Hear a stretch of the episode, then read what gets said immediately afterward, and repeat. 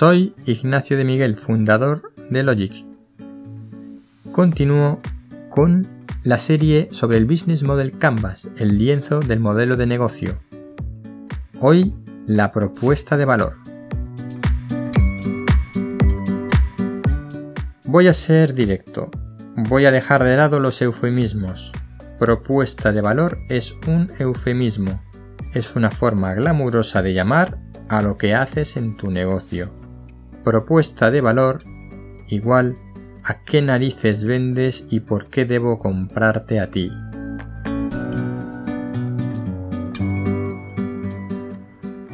Si recuerdas el tweet del episodio pasado en el que te pedía que describieras tu negocio, pues eso es el resumen de tu propuesta de valor.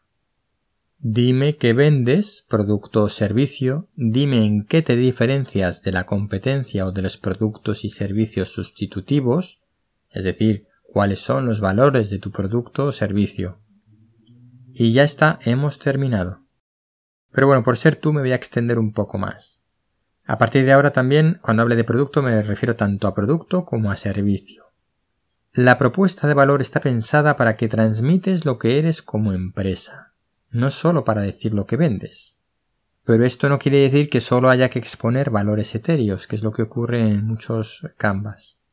He visto muchas propuestas de valor que se centran en los valores de ideología o, de filosofía y valores etéreos, valor añadido intangible, y esos canvas sirven tanto para vender abono ecológico como para poner una floristería.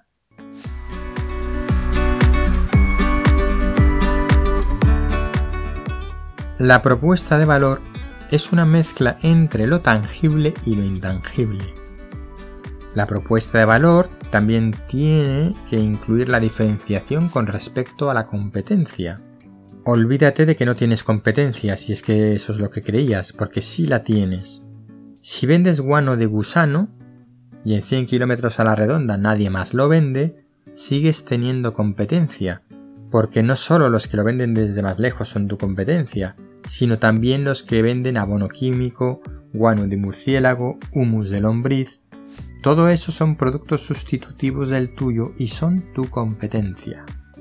Así que cuéntame en tu propuesta de valor por qué tengo que comprarte a ti y no al de al lado. Por cierto, te sugiero que no me hables de precios salvo que sea algo rotundamente significativo. Las propuestas de valor basadas solo en precio no funcionan.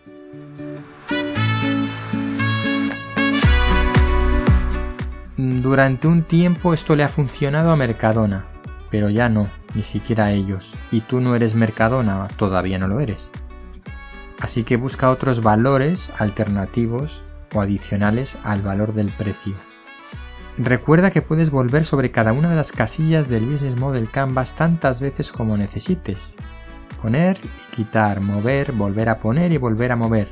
Eso es lo normal, sobre todo cuando no has hecho decenas o ya tal vez centenares de ellos. Cuando hayas complementado todo el lienzo, es posible que mires al centro, donde está la propuesta de valor, y te des cuenta de que necesitas cambiarla. No tengas miedo en hacerlo, el lienzo está para eso.